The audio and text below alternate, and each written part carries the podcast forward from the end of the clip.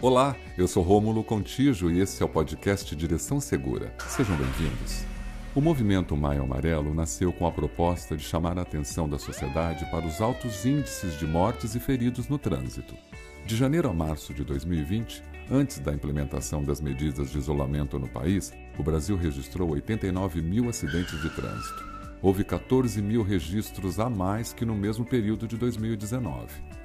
Durante os meses de menor circulação da população pelas medidas tomadas, os acidentes diminuíram 13%.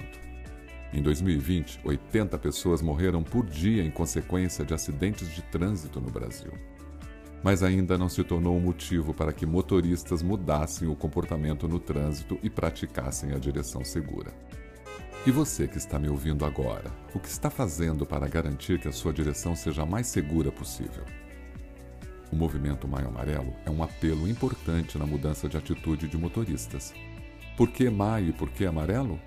Em 11 de maio de 2011, a ONU decretou a década de ação para a segurança no trânsito. Com isso, maio se tornou referência mundial para o balanço das ações relacionadas à segurança no trânsito. Já o amarelo simboliza a atenção, a sinalização e a advertência no trânsito. Para uma direção segura, devemos ser exemplo ao dirigir mesmo que o outro não seja. Respeite as pessoas e respeite as leis de trânsito.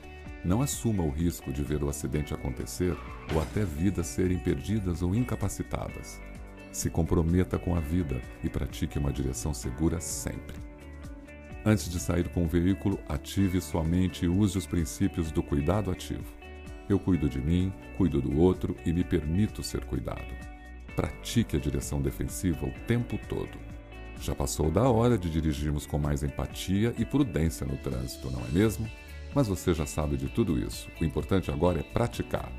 Obrigado e até o próximo podcast Direção Segura.